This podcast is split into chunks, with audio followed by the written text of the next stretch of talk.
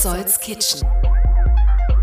Hallo und willkommen in Petzolds Kitchen, Folge 27. Vor zwei Wochen hatte ich im Gespräch Romana Echensberger, eine von drei Master of Wine Expertinnen in Deutschland. Gut, Master und Expertinnen widerspricht sich etwas, aber so ist der offizielle Titel. Wie auch immer. Wir haben über griechischen Wein geplaudert und sie hat ihr Buch von wegen lieblich das ultimative Weinbuch nur für Frauen dabei erwähnt. Was ich in so zeitlicher Nähe zum Internationalen Frauentag und überhaupt mir damals sofort besorgt habe und es weitergegeben habe an Bernhard Moser. Ein Sommelier, Chef der Eat Berlin und eigener Weinschule, ein Weinexperte, der von zu Hause bis zur Arbeit von Frauen umgeben ist. Der soll mir mal erzählen, ob das Sinn ergibt, ein Weinbuch für Frauen und überhaupt, wie unterscheiden sich weibliche und männliche Trinker. Tun sie das überhaupt? Gleich mehr im Gespräch. Wir treffen den Kochlehrling Ruben bei der morgendlichen Planung und wir sind im The Grand zu Besuch. Und vielleicht damit einer der wirklich pittoresken Locations in Berlin für Gastro, aber auch für Bar und Trinken. Eine ehemalige Schule. Wir bekommen von Matthias Martens einen virtuellen Rundgang durch das mehrstöckige Haus. Erst einmal ein paar kulinarische Nachrichten. Vorspeisen. Der Ramadan hat begonnen. Einen Monat lang fastet die muslimische Glaubenswelt. Der Ramadan endet am 31. März mit dem Zuckerfest. Und das Abion Hotel im Spreebogen in Moabit wird zu diesem Feiertag alle Mitarbeiterinnen und Mitarbeiter zum gemeinsamen Fastenbrechen und Fasten einladen. Bei uns arbeiten Menschen aus 34 Nationen, heißt es vom Abion Hotel. Dementsprechend gibt es viele kulturelle Unterschiede und verschiedene Religionen. So, und als einziges Hotel in Berlin wird das Abion also an dem Tag ein gemeinsames Fastenbrechen als Feier veranstalten. Beginn spot on um 19.44 Uhr. Ist jetzt nicht öffentlich, aber soll als wirklich großartige Aktion erwähnt werden.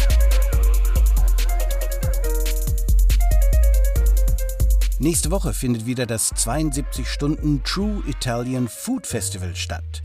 Ludovica vom Italian Food Festival, über 41 italienische Restaurants, die teilnehmen werden, plus Eisdielen, alles authentisch, alles pan-italienisch. Von daher haben wir wirklich ein Angebot von Norden nach Süden Italien, von Westen nach Essen. Wir haben Canedolo aus Trentino, wir haben Tomino aus Piemont, wir haben ganz viele Arancini und äh, sizilianische Spezialitäten. Wir haben Apulien, es gibt wirklich halt fast vor jeder Region was dabei. So von Mittwoch bis zum Samstagabend kann man in die verschiedenen Lokalen eine, zum Sonderfest von 9 Euro, ein äh, spezielles Gericht, ein Drink, das, kann, äh, das wird von den äh, jeweiligen Restaurants gewählt und eine kleine Kostlichkeit am Ende, mit, um mit einer süßen Note dann abzuschließen. Das Menü in den 41 Restaurants während des True Italian Food Festivals kostet nur 9 Euro. Das Festival geht vom 29. März bis 1. April. Alle Infos über den Link neben diesem Podcast. So, und dann schon mal eine Vorschau auf die nächste Folge von Petzolds Kitchen. Da schaue ich mir ganz neue Restaurants an. Einmal das Kramer in Neukölln, wo am offenen Feuer gekocht wird. Und das Trio in der Linienstraße von Otto Vadim Ursus und zwei Mitarbeitern aus dem Otto. Richtig, der hat nämlich schon ein Restaurant, genau das Otto, jetzt also das Trio. Kann man schon so sagen, ist ein bisschen experimenteller, auch aufwendiger in den, in den Zubereitungsmethoden im Otto. Und hier im Trio gibt es tatsächlich wirklich einfache Gerichte, die man kennt. Also bekannte, bekannte Speisen irgendwie, aber gut zubereitet mit guten Produkten. Und das ist eine Sache, die man tatsächlich auch relativ selten findet. Irgendwie ist es natürlich auch ein Restaurant, aber, aber geht schon sehr Richtung Wirtshaus, Gasthaus. So, gleich ist ein Kochbuchthema. Ich hatte es erwähnt. Und auch in dieser Meldung kommt ein Kochbuch vor.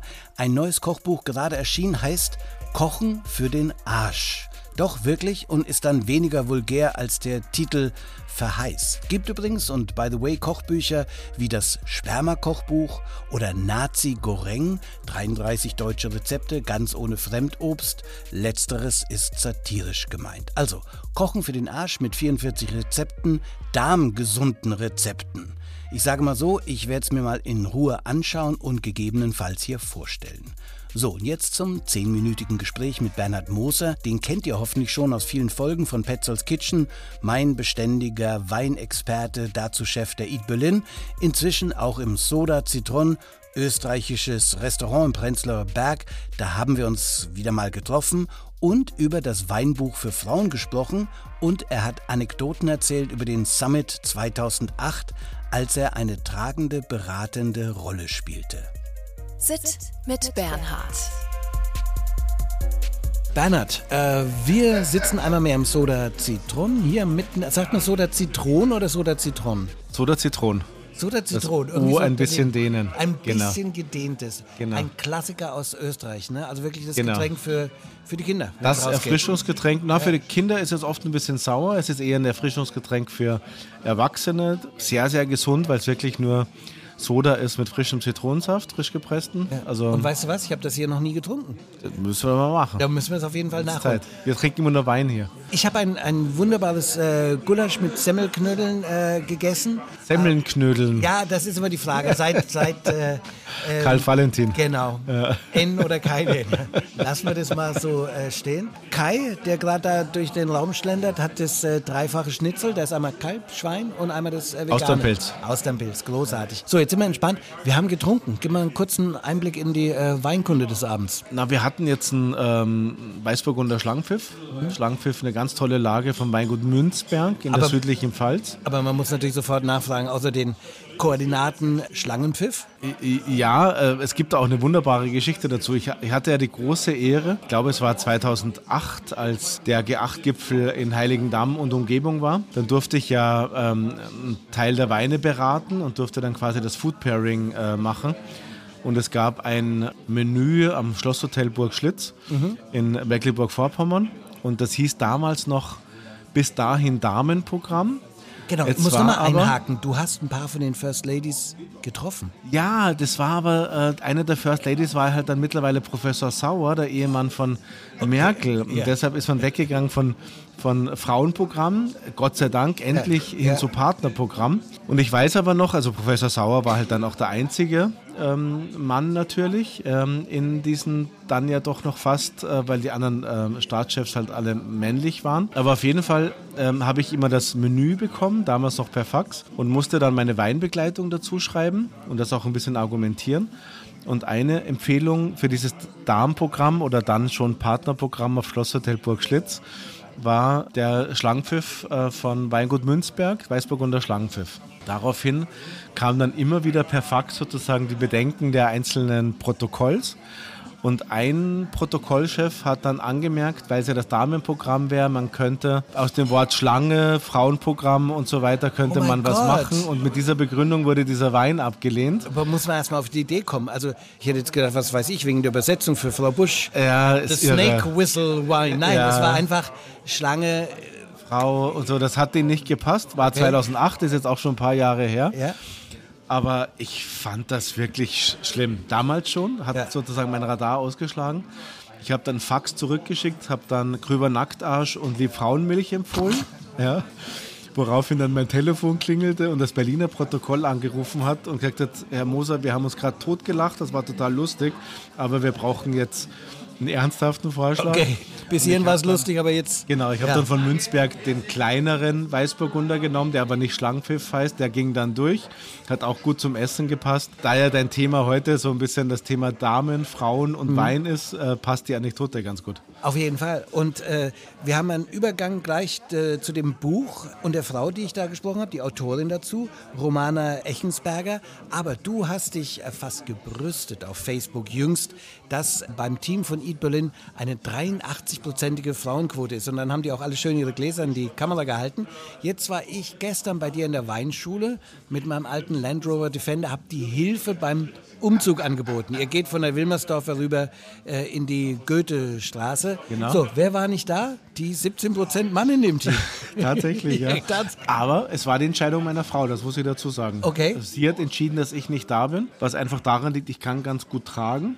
Ja, aber ich äh, kann, also meine Frau ist deutlich besser im Organisieren okay. und im Strukturieren. Nur du denkst, dass du eine große tragende Rolle in der Firma genau. hast. Das sehen andere und bei den 83 Prozent anders. Haben wir, wir haben ja zwei Töchter und die kleinere von beiden hatte äh, Scharlach und einer von uns musste halt zu Hause bleiben. Und ich habe meiner Frau die Wahl gelassen und sie hat gesagt, du bleibst bitte zu Hause, ich kümmere mich um den Umzug. Und äh, so kam es, dass ich dann beim Umzug nicht dabei war. Zumindest jetzt die letzten drei Tage. Du seist entschuldigt. Vor mir liegt dieses Buch Von wegen leicht und lieblich, das ultimative Weinbuch nur für Frauen, geschrieben von Romana Echensberger. Master of Wine. Äh, wenn du hörst Master of Wine, müsste ja vielleicht hier sogar Mistress oder Lady of Wine heißen, in neun ja. Seiten. Äh, was du als Sommelier, was sagst du? Es ist die höchste Ausbildungsstufe, die man ähm, erreichen kann. Ähm, es ist, der Master of Wine ist eigentlich ursprünglich ähm, kreiert worden für Top-Journalistinnen und Journalisten und so. Ähm, und eigentlich für die Gastronomen, also für die, die aktiv Wein beraten haben, war eigentlich der Master Sommelier äh, quasi der richtige Titel. Und der Master of Wine war aber eher so für den Handel und für den Journalismus gedacht. Wobei es aber jetzt viele auch, also nicht viele, aber doch einige gibt, die dann in der Gastronomie sind und den Titel äh, Master of Wine führen. Aber es ist eine irre komplexe Ausbildung. Es ist, man muss eigentlich jeden, der diesen Titel führt, also das ist in der Branche, ähm, führt das zu absoluter Ehrfurcht. Ja. Hey.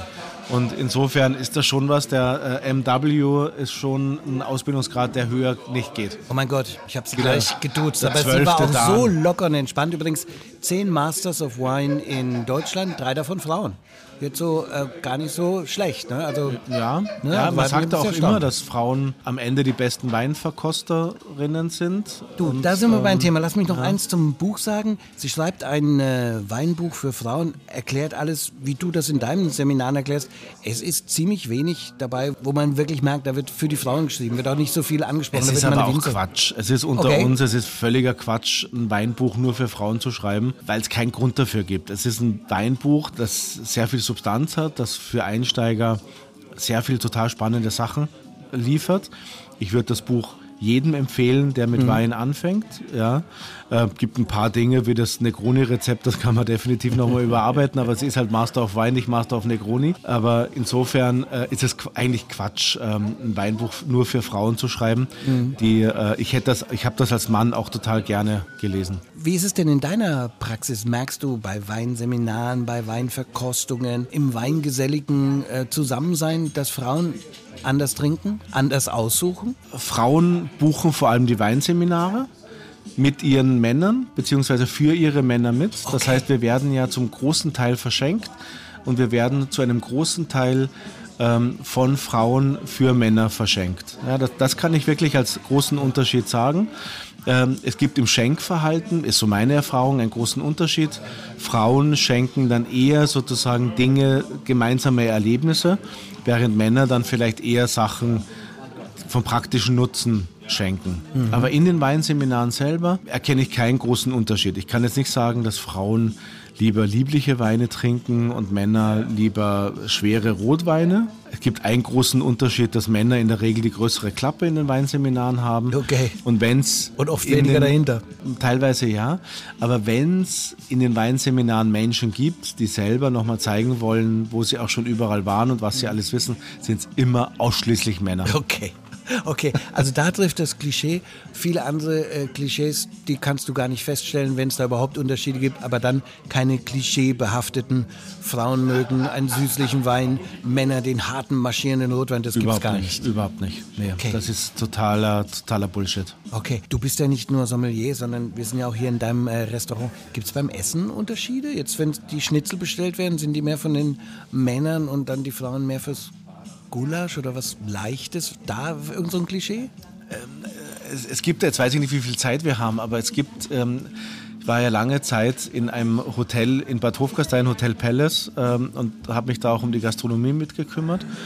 Ähm, und da hatten wir ein eigenes Zentrum für TCM, für traditionelle chinesische Medizin. Und es ist so, dass die Chinesen äh, neben den Elementen auch die Unterscheidung haben zwischen kühlenden und wärmenden Lebensmitteln. Das kühlende Element, Nachtschattengewächse wie Tomaten zum Beispiel, haben eine kühlende Wirkung, genauso wie Milchprodukte. Deshalb neigen wir dazu, im Sommer Mozzarella mit Tomate zu essen, einfach weil sie kühlende Wirkung auf den Körper hat, wenn es draußen heiß ist während wir im Winter eher wärmende Sachen essen, wie Schmorgerichte und so weiter. Klöße, warme Pilzsoße, genau, was man genau. damit verbindet. Also alles, was man lange schmort, hat sehr viel wärmende Energie. Und quasi die kühlende Energie ist die Yin-Energie und die wärmende Energie ist die Yang-Energie. Und das Spannende ist, dass Frauen, die halt von Hause aus schon laut chinesischer äh, Ernährungslehre voller Yin-Energie stecken, halt abends dann eher auch noch kühlende Lebensmittel zu sich nehmen. Zum Beispiel einen Salat, auch im Winter eher einen Salat, weil sie vielleicht auf die, mehr stärker auf die Figur achten. Während dann Männer im Restaurant öfter das Gebackene nehmen, also auch ein Schnitzel ist eher Yang-Energie. Während der Kartoffel-Gurkensalat, das, das ist wieder Yin-Energie, dann kann man so den Yin-Yang-Ausgleich ein bisschen schaffen. Aber am Ende des Tages neigen dann Frauen dazu, ihren, ihre Yin-Energie nochmal mit Yin-Energie zu füttern, während Männer, die eh schon voller Yang-Energie sind, diese nochmal mit frittierten, gebackenen, geschmorten füttern. Mit dem Ergebnis, dass wir dann abends quasi im gemeinsamen Bett liegen und zack, uns Männern ist unter der Bettdecke komplett heiß, wir decken uns dann ab, während dann die Frauen schnell ihre frierenden, kalten Füße zu uns rüberstrecken unter die sehr, sehr warme Bettdecke. Ist jetzt auch wieder voller Klischees. Ja, aber, aber von, der, von der Denkrichtung sehr ja, spannend. Ja, genau. Und ähm, da wäre es jetzt so, eigentlich müssten wir gegengesetzt. Also eigentlich müssten die Frauen, die im voller Yin-Energie sind, müssten eher sich von den Männern das bestellen lassen. Also die müssen eher nochmal Yang-Energie zu sich nehmen, während die Männer sozusagen das Essen der Frauen nehmen würden, also eher lieber einen Salat mit Mozzarella dann zum Abendessen und einen Joghurt äh, vorm Schlafen gehen, damit sie dann eher eine kühlende Wirkung haben. Wenn du Wein verschenkst, äh, hast du dann selber dich schon ertappt mit Klischees, dass du für eine Frau was anderes schenkst oder denkst du nur an die Person, wie wenn du einem Mann was schenkst? Nee, gar nicht. Es gibt keine Geschlechterrollen beim Wein. Also ich kenne wahnsinnig viele Frauen, die gern schwere Rotweine trinken. Ich kenne wahnsinnig viele Männer, die gern Riesling-Kabinett trinken. Ähm, das war ja heute auch unser allererster Wein und wir haben ihn alle, wir drei Jungs haben ihn alle sehr, sehr gern genau, genossen. Auf jeden Fall. Und deshalb gibt es da für mich, also was immer funktioniert, ist halt Champagner und Sekt. Das trinken immer alle gerne. Ja. Ähm, aber insofern, nee, das ist Quatsch. Ein Ergebnis dieses Gesprächs ist dann wirklich, also beim Wein ist eine Emanzipation und eine Loslösung von alten Geschlechterrollen schon längst angekommen. Oder war vielleicht sogar immer da? War wahrscheinlich immer da. Und das, was wir reininterpretiert haben, ist einfach vielleicht sozialisiert worden. Ja, dass dann Mädelsrunden, es gab, gab auch ein Kapitel in dem Buch, wo dann steht der richtige Wein für Mädelsrunden, finde ich finde ich wirklich Bullshit. Also Romana, bitte nicht böse sein, wenn du das hören solltest, aber es ist wirklich Bullshit, ein Wein für Mädelsrunden zu formulieren. Das ist einfach Blödsinn. Stattdessen loben wir nur äh, die vielen fundierten Sachen, die gerade für Anfänger und Anfängerinnen sehr gut in diesem Buch genau. drin sind. Genau. Egal ob äh, Buben oder Mädel. Vielen Dank, Bernhard. Sehr, sehr gerne.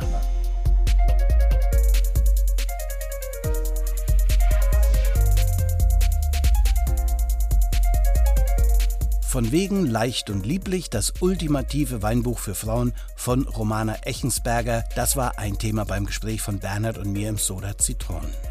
Wir beamen uns in eine Catering-Firma im Gemüsemarkt Beuselstraße. Einmal mehr. Da ist nämlich der Kochlehrling Ruben seit einigen Wochen zugange. Ich habe mit den Gebrüder Eckert in der Vergangenheit gesprochen. Ich war schon mehrfach an der Kochschule der Briard Savarin in Weißensee. Aber wie sieht eigentlich der Arbeitsalltag des Kochlehrlings aus? Ich durfte das Mikrofon aufhalten bei der kurzen Morgenbesprechung von einem der Brüder, nämlich Stefan Eggert.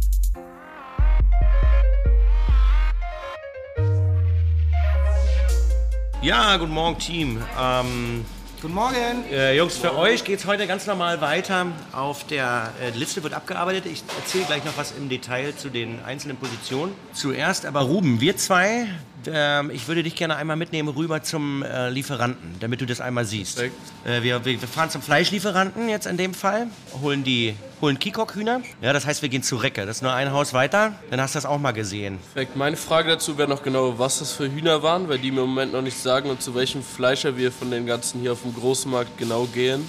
Ähm, wir, wir fahren jetzt zur, wir gehen rüber zur Firma Recke, das ist ein Haus weiter, und holen Kikok-Hühner. Ähm, zum Thema Kikok, das ist deine Hausaufgabe, bitte zu morgen, erzählst du mir morgen was. Ja? Okay. Kikok, so wie man spricht, so wird es geschrieben. Du siehst die ja gleich und dann kriegst du mal bitte raus, was das eigentlich bedeutet und erzählst mir das morgen. Okay, perfekt, werde ich machen. Super, danke dir. Okay, dann zu uns. Ja. Die Artischocken. Die Artischocken sind eine gute Sache. Wir fangen an, die zu blanchieren. Äh, Weißwein, bisschen Zitrone, bisschen Salz dazu. Dann werden wir sie achteln, nachdem sie runtergekühlt sind. Dann mit ein bisschen Olivenöl marinieren und dann leicht kalt räuchern. Alles klar? Und dann ist es das schon. Schön luftig verpacken hinterher.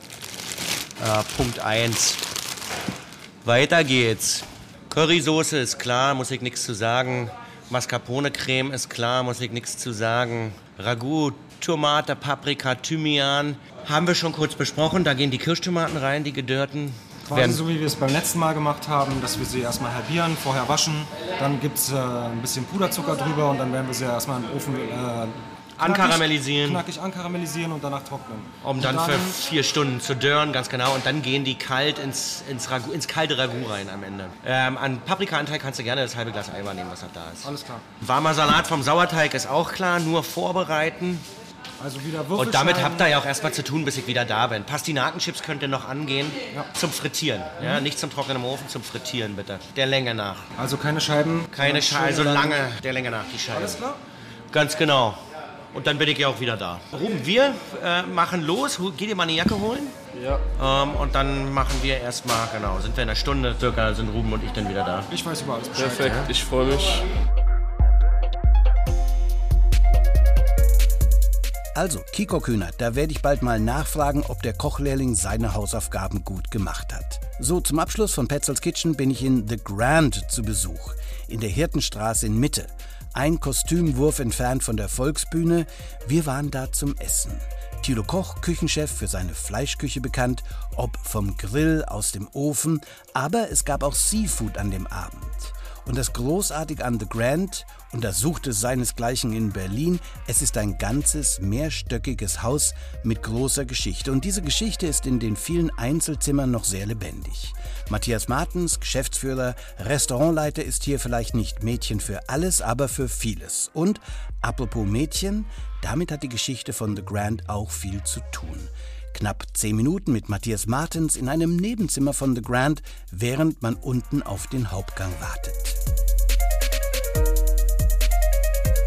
Schönes altes Haus. Während die unten alle sitzen, so zwischen zweiten und dritten Gang, sitzen wir in einem der vielen Zimmer von diesem Haus. In welchem Zimmer sitzen wir und was ist das Haus? Das Haus ist eine ehemalige Schule für bedürftige Kinder aus dem Scheunenviertel, äh, 1842 äh, gegründet. Dementsprechend viele kleine Zimmer und im zentralen Bereich die großen Räume. Wir sind links außen erster Stock in der Dining Suite, die eigentlich nur aus dem großen Tisch und ein paar Einrichtungsgegenständen besteht. Eine meiner Lieblingssuiten, also äh, Private Dining Suiten, weil eben der große Tisch so das, das zentrale Element ist, was die Leute zusammenbringt. Man muss sich vorstellen, wir sitzen jetzt hier zu zweit am Eck von dieser langen Tafel. Ich würde sagen, so 14, 12 bis 14 ist die perfekte Besetzung für eine richtige Runde, also auch die richtige Besetzung für ein Wine-Tasting oder sowas. Genau, dafür könnte das gut dienen. Und äh, während ich gerade hier sitze, merke ich, es schuckelt mich so wohlig. Äh, das ist aber die U-Bahn, die fährt hier drunter durch. Nicht unangenehm, aber die spürt man, oder? Ab und zu spürt man die ein bisschen. Ich finde es lustig, dass du das spürst. Ich spüre es natürlich nicht mehr, weil entweder ich bin am, am Rennen oder am Reden oder am Machen oder am, am Tun. Aber es stimmt, ja, ja. Zwischen Alexanderplatz und äh, Rosa Luxemburg. Da sind wir nah dran. Welche Räume gibt es nochmal? Führ uns mal durchs Haus. Also wenn man durch einen der beiden Eingänge reinkommt, in dem Fall durch den linken, der übrigens früher für die Mädchen war, die Schule hätte zwei Eingänge wegen der Geschlechtertrennung, ist man im à la carte Fine Dining Bereich und äh, kommt direkt auf einen großen Concierge zu. Links ist unser Salon, rechts ist der Hauptraum des Restaurants, drüber die Galerie und wenn man das rote Treppenhaus weiter hochgeht, kommt man in die besagte Dining Suite, in die Radeberger Suite und dann eins weiter hoch noch in den Ballroom. Wenn man durch die rechte Eingangstür geht, Moment, der Ballroom ist dann auch zum Tanzen? Äh, ist zum Tanzen, ja, ja, ist für Tagungen, ist für große Dinners, für Dinnergesellschaften. Aber da haben auch schon richtig gute DJs aufgelegt und da wird auch manchmal gehippt und gehoppt. Das ist das Schöne an dem Haus. Es hat diese Geschichte, die so lang zurückgeht, die da immer mitschwingt, die man ja auch sieht. Das ist jetzt nicht so ein Bling-Bling-Haus. Es ist jetzt nicht runtergekommen oder muchtig, aber man, man sieht überall die Jahre, die es hat. Und es hat eine große Vielseitigkeit. Es steht einmal eben für The Grand, das Restaurant, werden wir noch von sprechen. Aber ähm, man kann ja auch tanzen und dazu wird es auch genutzt. Trinken, die Bar, wirklich äh, multi äh, verwendbar. Ist ein multifunktionales Haus. Ich sage, wir, spielen immer Tetris mit Räumen und Menschengruppen, Menschenmassen. Im Fall wie zum Beispiel Engtanzparty, die hier stattfindet mit bis zu 2000 Gästen. Aber ich mache mal am rechten Eingang weiter. dem haben wir das schwarze Treppenhaus, also es war für die Jungs damals und mhm. wir haben es dann quasi für Club, Cocktailbar. Und wenn man den Eingang benutzt, kommt man direkt äh, zur Cocktailbar. Drüber ist unsere kleine Diskothek, die ist so ein bisschen New York Vintage 60s Style. Darüber haben wir noch zwei Suiten, die wir weniger für Dining, sondern eher für Party nutzen. Und man kommt wieder auf der anderen Seite in den zentralen Ballroom im zweiten Stock. Reden wir zuerst vom Restaurant. Da ist Thilo Roth der Küchenchef. Und der kennt sich noch wirklich mit Fleisch bestens aus. Ob das vom Smoker Grill ist, wie auch immer es zubereitet wird, aber er hat viel Expertise in verschiedenen Restaurants. Wo war er zum Beispiel überall? Der war im äh, Rodeo, der war in der Gaststätte am Ufer. Der hat auch eine, eine Vita, die sich lesen Man lässt. kennt ihn auf jeden Fall in Berlin für, ich kenne mich mit dem Fleisch aus, von Wagyu bis äh, Tomahawk Steak. Äh, wie ist es eigentlich dieser Tage? So ein fleischlicher Ort? Äh, Gibt es was Veganes? Ja, ja, wir sind, wir sind bekannt für unsere Steaks aus dem Southband Grill, der zwischen 800 und 1000 Grad äh, heiß wird und wirklich schön karamellisiert. Äh, wirst du in einer 10 bis 15 Minuten selber schmecken dürfen. Aber wir haben natürlich die Entwicklung auch schon vor Corona.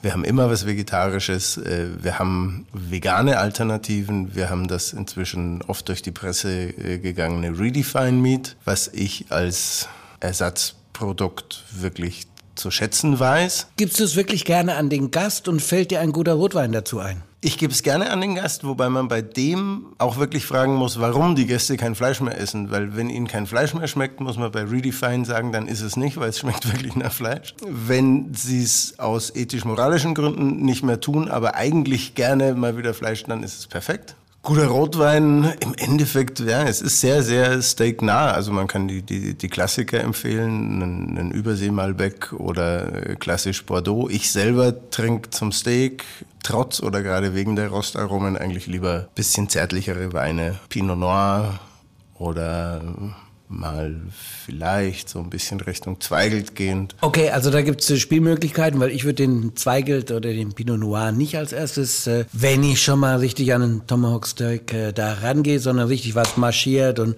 wo die Tannine dich auch mal links und rechts schlagen und so.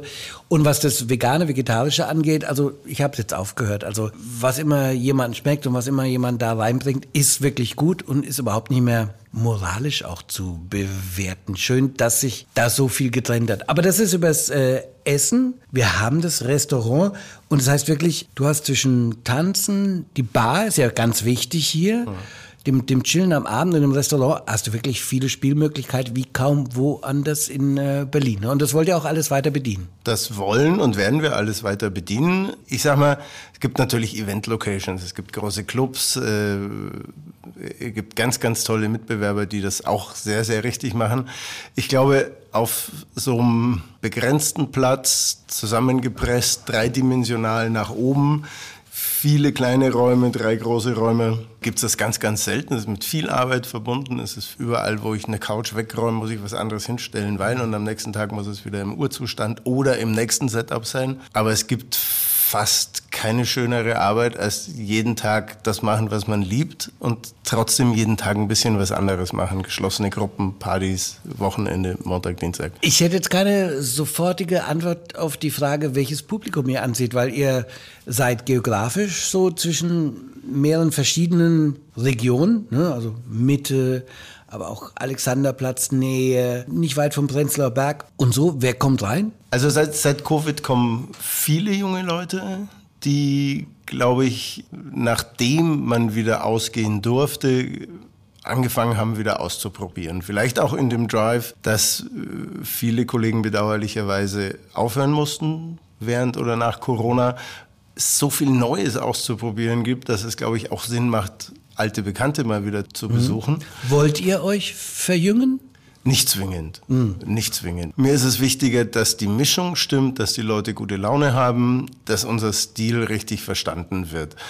Ich will nicht der dekadente Laden sein, ich will aber auch nicht der Billo-Laden sein. Ich will nicht der Laden sein, für den man einen Monat sparen muss, um dann essen zu gehen und an seiner eigenen Erwartungshaltung final dann doch erstickt. Ich will aber auch nicht der sein, wo man in Jogginghose nach dem Badeausflug mal nur schnell einen Salat isst gerne. So jemand würde ich nicht wegschicken, aber so der, der Mindset sollte schon ein bisschen sein, sich die eigene Party und die, die eigene Stimmung und alles ein bisschen mitzubringen. Das Haus ist da, die Leute ist da, die Stimmung sind da.